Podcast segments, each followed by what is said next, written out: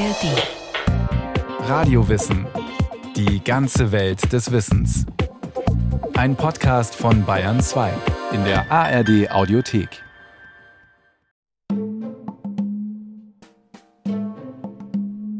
Die meisten Lebewesen haben gar kein Geschlecht oder sie sind Zwitter. Clownfische können das Geschlecht wechseln. Unter den Tieren gibt es auch Transvestiten.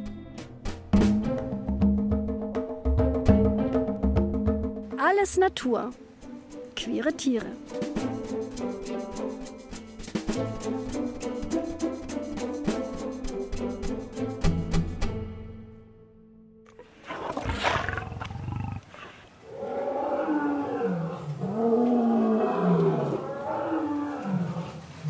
Liebe Frau Walter, das Thema unseres heutigen Gesprächs, das scheint ja auf den ersten Blick für uns normalen Laien sehr eindeutig.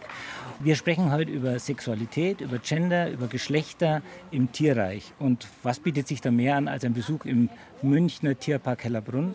Und da stehen wir jetzt gerade vor dem Gehege der Löwen. Und da scheint ja die Sache recht eindeutig zu sein. Der männliche Löwe, der ist sehr imposant, der hat eine Mähne, die Weibchen sind ein bisschen zierlicher. Was können wir zu Gender und Geschlecht bei Löwen sagen?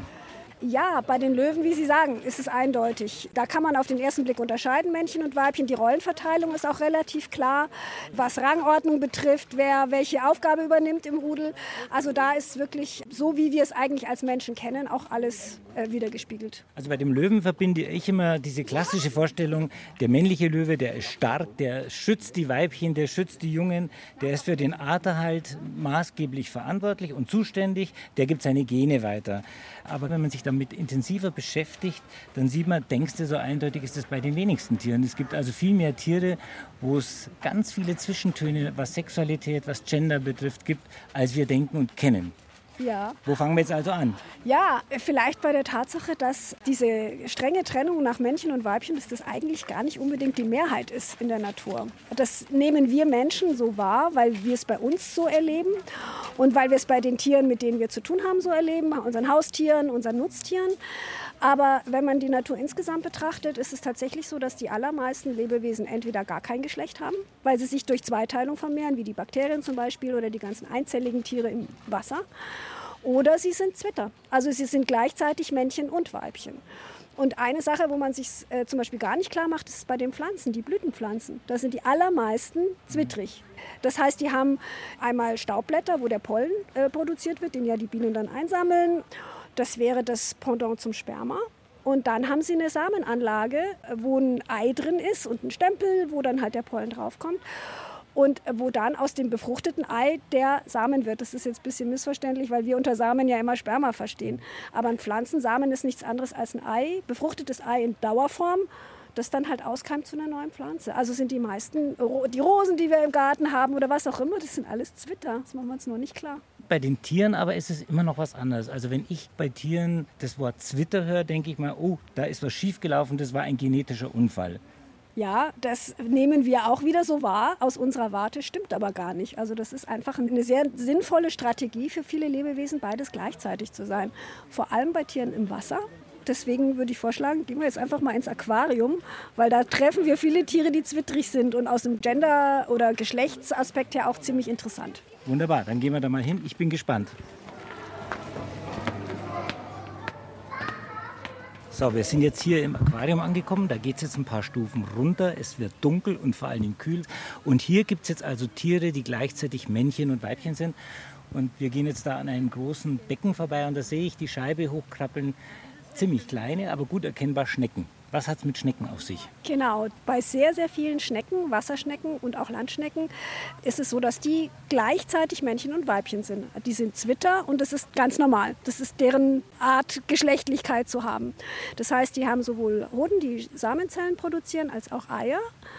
Und das ist super praktisch, wenn zwei so Schnecken, die ja nicht so schnell sind, sich schon mal treffen, dann haben die quasi doppelte Power bei der Fortpflanzung, weil die tauschen gegenseitig Samen aus und beide legen dann befruchtete Eier. Während ja bei getrenntgeschlechtlichen Arten immer nur dann das eine Individuum, was die Eier hat, Eier ablegen kann, ne, die befruchtet sind.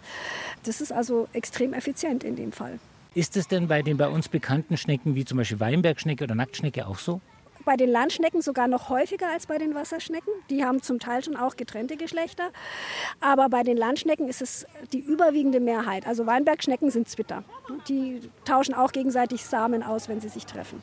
Wir bleiben aber jetzt bei den im Wasser lebenden Tieren und das sind ja hier im Aquarium vom Tierpark Hellerbrunn in München die Schnecken eher in der Minderzahl. Die meisten Tiere, die wir hier finden, sind Fische und wir gehen jetzt mal gleich schräg gegenüber. Es ist ein wunderschönes Aquarium mit Fischen, die wir wohl alle kennen und sehr lieben. Genau, das sind die Anemonenfische, die so wunderschön orange sind mit weißen Streifen und dem, der schwarzen Musterung drumherum. Und den kennen wirklich die meisten von uns aus dem Film Nemo. Ich war damals total verknallt in den Nemo, muss ich sagen. So ich auch. Ja. Und da ist es jetzt so, da erlebt man ja die Geschichte von Nemo und seinem Papa. Eigentlich sind Anemonenfische aber Zwitter. Bei denen ist es so, die haben auch Hoden und Eierstöcke, aber nicht gleichzeitig in Reife. Das heißt, die sind entweder Weibchen oder Männchen und können aber das Geschlecht wechseln. Bei den Anemonenfischen ist es ja so, dass die als Familie in einer Anemone leben, ein Pärchen mit seinen Jungtieren. Und das Weibchen ist größer und legt die Eier und es ist gar nicht so selten, dass die Weibchen vor den Männchen sterben. Und wenn das Weibchen stirbt, dann wird das Männchen zum Weibchen. Seine Hoden verkümmern und die Eierstöcke reifen und dann ist das die neue Mama sozusagen. Und äh, von den Nachkommen, das größte männliche Tier reift dann zur Geschlechtsreife heran und wird der neue Partner. Und so vermeiden die, dass sie also zumindest kurzzeitig die Anemone verlassen müssen und neue Partner suchen müssen, weil die sind sehr schlechte Schwimmer und es ist relativ gefährlich. Also hat man da sozusagen eine Zwischenlösung, wo man einfach innerhalb der Familie die Rollen dann tauscht. Also die wechseln dann das Geschlecht? Genau. Aus biologischen Gründen zum Arterhalt, damit sie schneller wieder in diesen Fortpflanzungsrhythmus kommen. Habe ich das richtig verstanden? Genau. Also das machen jetzt nicht alle und zwingend. Nicht jeder Anemonenfisch wechselt das Geschlecht, sondern nur, wenn es halt nötig ist, ne? wenn das Weibchen gestorben ist. Also wir waren jetzt bei den Löwen, wo es ziemlich eindeutig und gut sichtbar ist, was da Männlein und Weiblein ist. Wir waren im Aquarium oder sind noch im Aquarium. Da ist es dann wieder schwieriger, haben uns die Schnecken genauer angeschaut äh, aber gerade im Punkt Gender gibt es ja noch viel, viel mehr in der Tierwelt. Es ist ja einfach nicht so eine klare Sache. Mhm, genau, und ich denke, vielleicht müssen wir an der Stelle erstmal klären, worüber wir reden, wenn wir über Gender reden. Weil wenn wir in der Tierwelt über Gender reden, ist das nicht das gleiche, wie wenn wir im soziokulturellen menschlichen Kontext über Gender reden. Biologisch müssen wir einfach mal unterscheiden, Geschlecht von Gender. Und Geschlecht bedeutet einfach, produziert ein Individuum Eizellen oder Samenzellen. Weil bei der geschlechtlichen Vermehrung kommen zwei Tiere zusammen, werfen sozusagen ihre Gene zusammen. Der eine gibt die Spermien, der, die andere die Eier. Und da ist einfach Geschlecht meint nur, ist das ein Individuum, das Eier produziert oder Samenzellen plus die Infrastruktur, sage ich mal, die es braucht, um diese Zellen zusammenzubringen, also Eileiter, Samenleiter, eventuell Begattungsorgane und so weiter. Ja, das ist Geschlecht. Gender im Biologischen meint die Erscheinung von einem Individuum, also die Gestalt, Farbe, Größe, was weiß ich, plus das Verhalten, das ein Individuum zeigt, um eben genau diese Rolle darzustellen, auszufüllen äh, seines oder ihres Geschlechts. Also wie verhält sich das Tier bei der Partnersuche, bei der Paarung, wie sieht es aus, wie wird es erkannt von seinen Artgenossen. Das ist Gender im biologischen. Wenn wir jetzt im menschlichen soziokulturellen Kontext von Gender sprechen, geht es eher darum, wie eine Person ihre sexuelle Identität ausdrückt. Also wie demonstriert eine Person nach außen, ob sie sich als Frau oder Mann fühlt oder Frau oder Mann sieht. Und das ist ja je nach Kultur auch zum Teil total unterschiedlich. Und bei Tieren kann man davon ausgehen, dass die keine sexuelle Identität haben. Die gehören einfach, die haben ein Gender ausgeprägt und sind es und fertig. Ja? Also von daher muss man das wirklich sehr stark trennen von dem, was wir als Menschen immer diskutieren. Und das im Hintergrund Kopf, muss man sagen, es gibt Arten, die haben einfach mehrere Gender. Also wo es für die Männchen mehrere Sorten Männchen gibt, mehrere Gender und äh, manchmal auch bei den Weibchen. Sie hören Alles Natur auf Bayern 2 und ich bin heute gemeinsam mit der Biologin Ismene Walter, Professorin für Umweltjournalismus an der Hochschule Ansbach im Tierpark Hellerbrunn in München und wir sprechen über Sex und Gender und Geschlechter im Tierreich. Frau Walter, Sie haben jetzt eben den äh, Unterschied oder die Unterscheidung zwischen Geschlecht und Gender erklärt. Mein persönlicher Eindruck ist, dass sich da gerade in den letzten Jahren auch in der Forschung sehr viel getan hat. Also da ist sehr viel an neuen Erkenntnissen da. Warum hat man das so lange nicht erkannt? Mein Eindruck ist, dass wenn Forschende was äh, untersuchen oder beobachten, dass sie das natürlich immer bewerten und interpretieren vor ihrem eigenen Hintergrund, also ihrem eigenen Wertebezugsrahmen, vor dem, was gesellschaftlich gerade als die Norm gilt. Und weil man halt sehr lange als Menschen davon ausgegangen ist, es gibt in jeder Art Männchen und Weibchen und fertig, ist man gar nicht auf die Idee gekommen, dass es sowas wie mehrere Gender geben könnte. Ja? Und deswegen hat man bei vielen, also auch eben bei den, bei den Arten, mit denen wir so zu tun haben, äh, ist es eben auch so, dass wir immer nur ein Männchen, eine Sorte Männchen, eine Sorte Weibchen wahrnehmen.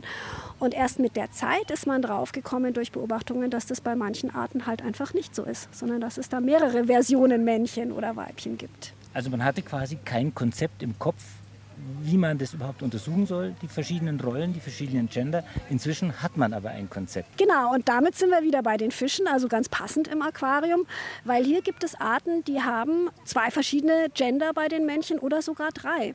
Und äh, vielleicht sage ich erstmal ganz allgemein, wie das Konzept ist, weil das bei relativ vielen Fischen vorkommt. Da gibt es einen Gender, eine Sorte Männchen und das sind die, die man von Anfang an immer als Männchen identifiziert hat. Das, die sind relativ groß, auffällig gefärbt ziemlich aggressiv und deren Fortpflanzungsstrategie ist, dass sie entweder ein Harem haben, also versuchen, möglichst viele Weibchen zu haben und zu kontrollieren, oder ein Territorium zu kontrollieren, wo sich die Weibchen aufhalten. Und das ist natürlich relativ energieaufwendig, das zu betreiben. Dazu muss man auch noch sagen, dass diese Männchen, die bezeichnet man als Controller, weil sie halt die Territorien oder die Weibchen kontrollieren, auch ziemlich viel investieren in ihren Nachwuchs. Also das sind bei den Fischen oft die, die dann auch Brutpflege betreiben, die die Eier hüten und so weiter. Und dann gibt es noch ein weiteres Gender. Das sind Männchen, die kleiner sind, nicht auffällig gefärbt sind, die haben auch keine eigenen Territorien, die kontrollieren auch keine Weibchen. Und die dringen sozusagen immer in die Territorien der Controller ein und versuchen, wenn die gerade irgendwie nicht aufpassen, sage ich mal, ähm, auch zu einer Befruchtung von Eiern zu kommen, von Weibchen. Und da gibt es zum Teil sogar Koalitionen zwischen diesen kleinen Männchen. Ein Teil der Männchen beschäftigt den Controller und verwickelt den in Kämpfe und während äh, ein anderer Teil Eier befruchtet. Da gibt es keinen richtigen Namen dafür. Ich habe die jetzt für mich die Hit and Runner getauft, weil die schnell reinzischen, schnell befruchten und dann auch schnell wieder verschwinden aus dem Territorium des Controllers, möglichst bevor sie Ärger kriegen mit ihm. Das klingt für mich jetzt schon, wenn ich das so höre, da ist bei mir gehen dann gleich auch wieder Bilder im Kopf, auch wertende Bilder. Die Controller sind für mich so die Aufrechten, die Kerle, die wirklich sich für die Tiere einsetzen, aufrecht ihr Erscheinungsbild zur Schau tragen und die anderen, die sich ein bisschen so reinschleichen. So ist es aber nicht ganz so. Also es ist wieder dieses alte Bild im Kopf, was wir davon haben. Die kleinen Fieslinge, die betrügen und die aufrechten Jungs, ja, genau. Also das ist natürlich auch wieder eine Interpretation, die wir machen vor unseren eigenen Wertevorstellungen. Ne? Was, ist, was ist gerecht sozusagen und was ist nicht gerecht? Das stimmt natürlich nicht. Also die Natur wertet da nicht. Und in diesen Interpretationen, die man bisher auch immer so gehört hat, ist es interessanterweise auch so, dass äh, die Weibchen gar keine Rolle spielen. So als hätten die gar keinen Einfluss darauf, wer jetzt ihre Eier befruchtet, der Controller oder so ein Hit-and-Run-Männchen. Das stimmt aber nicht. Also es gehören immer zwei dazu bei einer Paarung und einer Befruchtung. Und die Weibchen wissen sehr wohl, wer ihre Eier befruchtet. Und lassen das zu oder lassen das nicht zu. Und wenn man es jetzt auf dem Artniveau sieht, dann ist das diese Strategie, dass da auch kleine Männchen Teil der Eier befruchten, ist das eigentlich sehr sinnvoll, weil das die genetische Bandbreite bei der Befruchtung der Eier sehr stark erhöht. Also die Vielfalt, die genetische Vielfalt, die dadurch entsteht, ist für den Erhalt der Art sehr sinnvoll und damit ist es auch für die Weibchen sinnvoll, das zuzulassen und überhaupt auf dem Artniveau ist diese Strategie nutzbringend. Sie haben jetzt gerade vorhin von drei Gender gesprochen bei den Fischmännchen. Jetzt haben wir aber bisher nur zwei. Ja, es gibt auch nicht immer drei Gender, es gibt auch nicht immer nur zwei. Also manchmal gibt es eins, manchmal gibt es zwei und es gibt eben auch Arten mit drei Gendern. Und da gibt es hier in Hellerbrunn auch eine sehr spannende Art. Gehen wir zu der mal hin. Da können wir jetzt gut mal hingehen. Genau.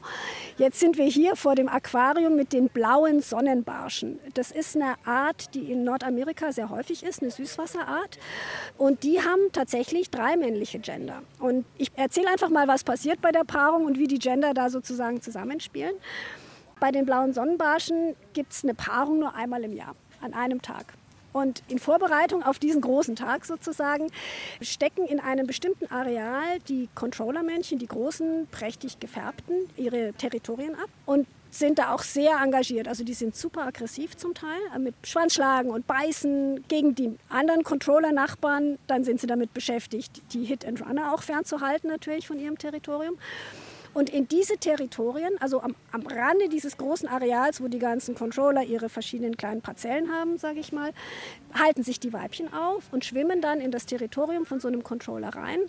Und dann kann es eben passieren, weil die Controller so auch in so einem aggressiven Modus sind, auch Weibchen angreifen. Also die sind einfach aggressiv gegen jeder Mann, der da reinkommt und, und jeder Frau. Und jeder Frau. Es kann passieren, muss nicht, aber dass die eben auch Weibchen angreifen und wenn das ein Weibchen zu stark angegriffen wird, dann schwimmt sie auch wieder raus, ohne Eier gelegt zu haben wenn das nicht passiert. Ja, also wenn das gut geht, dann machen die beiden so eine Art Paarungstanz, wenn Sie so wollen. Die schwimmen enge Kreise und immer um, bei einer Kurve legen sich Männchen und Weibchen auf die Seite. Sie gibt Eier ab, er gibt Samen dazu. Und jedes Weibchen legt in vielen Territorien Eiern. Also es ist nicht so, dass immer nur ein Männchen und ein Weibchen sich paart, sondern die Weibchen besuchen viele Territorien und die Männchen haben am Ende 30, also die Controller haben dann in ihrer Laichgrube, in ihrem Areal bis zu 30.000 Eiern von unterschiedlichen Weibchen. Zwischendrin zischen immer noch die Hit-and-Runner rein und versuchen irgendwie ihr Glück. Also es ist eine relativ turbulente Situation. Und da kommt das dritte Gender ins Spiel, das dritte männliche Gender, weil ja wie gesagt Weibchen, die angegriffen werden, keine Lust haben, sich mit so einem super aggressiven Männchen zu paaren. Dieses dritte Gender die sind ein bisschen größer als die Hit and Runner und sehen von der Färbung so ähnlich aus wie junge Weibchen, aber nur so ähnlich.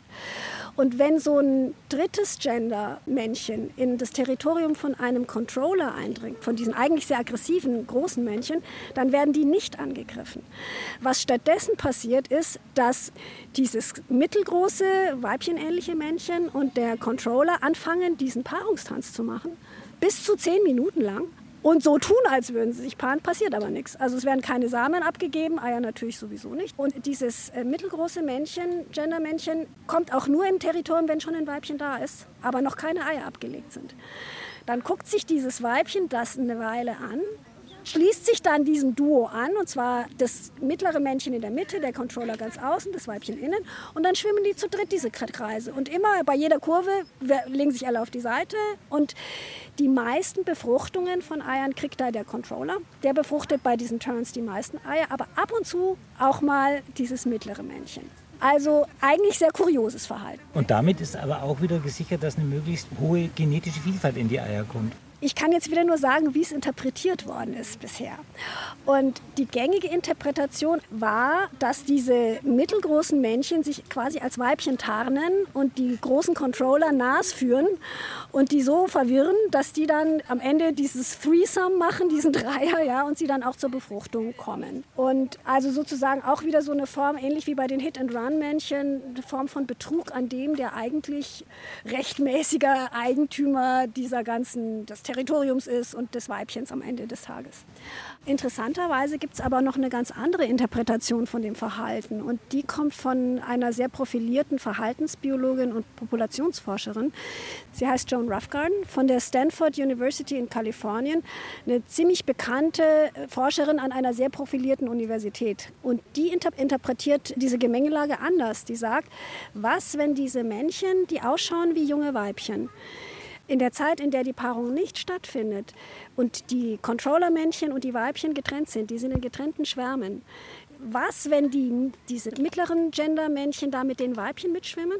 Ein menschlicher Beobachter würde das nicht unterscheiden können, also auf den ersten Blick jedenfalls. Und gesetzt den Fall, das ist so, dann würden die Tiere im Schwarm sich schon kennen. Ja? Also die Weibchen wissen, wer sie sind und die, ähm, dieses mittlere Gender weiß, wer sie sind. Und wenn jetzt alle zur Paarung zusammenkommen und dieses mittlere Gender-Männchen in das Territorium von einem Controller schwimmt, dann ist es ziemlich unwahrscheinlich, dass die Controller nicht wissen, wer da ihr Territorium betritt, weil die sehen eigentlich ziemlich gut diese Fische. Und es ist eigentlich nicht plausibel, dass ein Controllermännchen bis zu zehn Minuten mit so einem anderen Männchen, das aussieht wie ein Weibchen, Kreise zieht, keine Samen abgibt eigentlich super beschäftigt ist mit allem anderen und diese Energie da rein investiert, ohne dass es einen Benefit hat. Das würde viel früher damit aufhören, wenn es ein Irrtum wäre.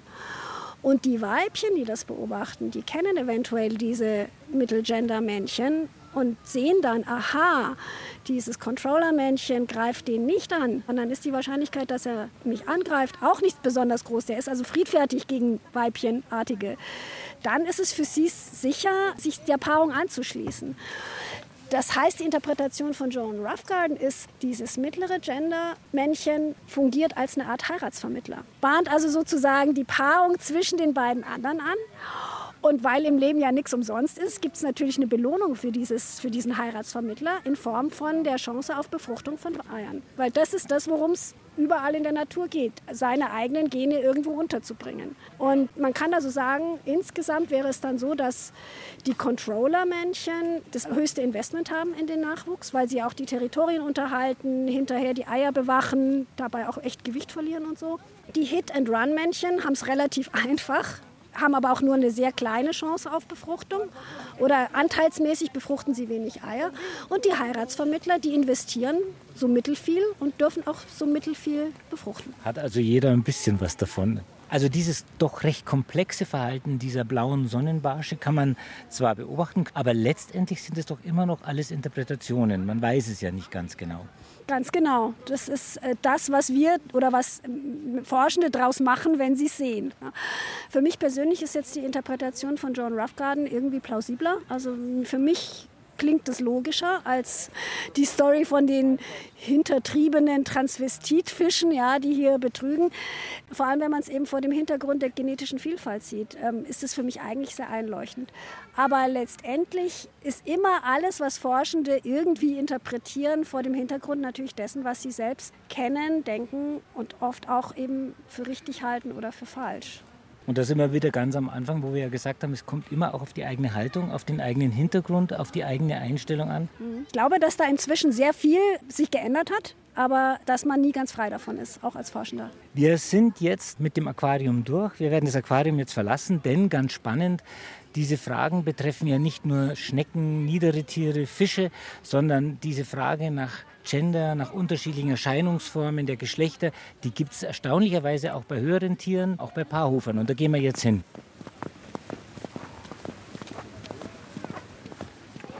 So, jetzt sind wir hier angekommen bei den Elchen. Äh, wie ist es denn bei solchen Tieren wie dem Elch? Bei Elchen und anderen Paarhufern, übrigens nicht nur bei Paarhufern, sondern auch bei Kängurus, auch bei Hausschweinen und bei Bären, gibt es immer wieder Formen, die zwischen den Geschlechtern stehen. Also die wirklich zwischen Männchen und Weibchen sind. Und zwar nicht wie bei den Zwittern, wo es wirklich so einfach die Norm ist, sondern die Anteile von männlichen und weiblichen Geschlechtsorganen haben und auch äußeren Merkmalen. Das gibt es auch eben bei den Elchen, vor denen wir jetzt stehen. Noch spannender ist es fast bei einem kleineren Verwandten äh, des Elchs. Das ist der Weißwedelhirsch, auch in Nordamerika lebend. Da gibt es verschiedene Formen von Intersex-Formen. Die regulär mehrheitlich vorkommenden ähm, Geschlechter bei den Weißwedelhirschen sind ganz klassisch. Die Männchen ziemlich groß mit einem Geweih, das immer wieder abgeworfen wird und auch immer größer wird, wo dann auch die Geweihhaut von den neuen Geweihen abgewetzt wird. Die Weibchen, die regulären in Anführungszeichen Weibchen, sind zierlicher und kleiner und haben kein Geweih. So, das ist jetzt sozusagen die Defaultform, die beiden Extreme, die es gibt. Dann gibt es aber auch Männchen ohne Geweih und Weibchen mit Geweih, die auch jeweils fruchtbar sind, also fruchtbare Männchen und Weibchen sind. Es gibt Weibchen mit Geweih, die aber auch jetzt von ihrer inneren Ausstattung sowohl Eierstöcke haben als auch Teile von Hoden und Samenleitern. Die sind dann unfruchtbar. Und dann gibt es eine besonders spannende Form, das sind die sogenannten Samtgeweihe. Das sind eindeutige Männchen, die haben ein Geweih sind kleiner und zierlicher, also von der Gestalt her eher ähnlich wie die Weibchen, aber mit einem Geweih. Und das Geweih, da bleibt die Geweihhaut erhalten. Also die wird nicht abgestreift, sondern deswegen haben die so eine pelzige, sehen die so pelzig aus und deswegen auch der Name Samtgeweih. Die haben also die volle Ausstattung von Männchen, Hoden, Samenleiter, alles, sind aber unfruchtbar, können also keine Nachkommen erzeugen. Und da würde man ja jetzt eigentlich meinen, wenn das nicht geht, ist es wirklich eine Sackgasse. Ja? Und da, die müssten eigentlich wieder verschwinden oder extrem selten sein. Jetzt ist es aber so, dass man Populationen gesehen hat von Weißwedelhirschen, die einen Anteil von solchen Samtgeweihen haben von bis zu 40 Prozent. Also das ist schon extrem, oft um die 10 Prozent, aber das ist auch noch sehr viel. Und wenn so eine Form hartnäckig immer wieder und in großer Zahl auftritt, dann muss man eigentlich davon ausgehen, dass die eine Funktion haben. Sonst wären die nicht da. Ja. Man weiß nicht, welche Funktion die haben könnten. Eine Hypothese ist, dass die vielleicht im Rudel eine besondere Funktion haben, den Rudelzusammenhalt irgendwie verbessern oder so und damit den Fortpflanzungserfolg der ganzen Gruppe, ist jetzt reine Spekulation. Aber was man wirklich sagen kann, ist, das ist wahrscheinlich kein Zufall, dass die so häufig auftauchen. Das zeigt mir wieder äh, wirklich sehr schön und eindringlich, dass es da eigentlich in der Natur, selbst da, wo man es erwartet, bei so Tieren wie Hirsch mit Geweih und Hirschkuh ohne Geweih, dieses 100% weiblich, 100% männlich nicht gibt und nicht geben muss und dass das alles auch sein seinen Sinn hat und da gibt es kein richtig und kein falsch. Genau, und ich denke, was ganz wichtig ist, ist, dass man, wenn man jetzt im menschlichen Kontext was diskutiert, Geschlechtlichkeit, Identität von Geschlechtern und binär oder nicht binär, dass man sich da nicht auf die Natur berufen kann in, im Sinne von, etwas ist von der Natur gewollt und etwas ist wieder die Natur weil die Natur hat diesen Maßstab nicht. Ja, wenn es vorkommt, ist es da, wertfrei. Und alles, was wir als Menschen diskutieren, da müssen wir uns ehrlich machen und sagen, wir diskutieren hier unsere Kultur und nicht was, was von der Natur geplant oder nicht geplant ist. Was wir heute bei dem Besuch im Tierpark Hellerbrunn in München sehr schön und sehr anschaulich von Ihnen erklärt bekommen haben. Vielen Dank, es war sehr schön, sehr unterhaltsam. Ich habe eine ganze Menge gelernt und ich denke, jetzt bei meinen zukünftigen Spaziergängen durch die Natur werde ich vielleicht das eine oder andere Tier auch ein bisschen anders beobachten.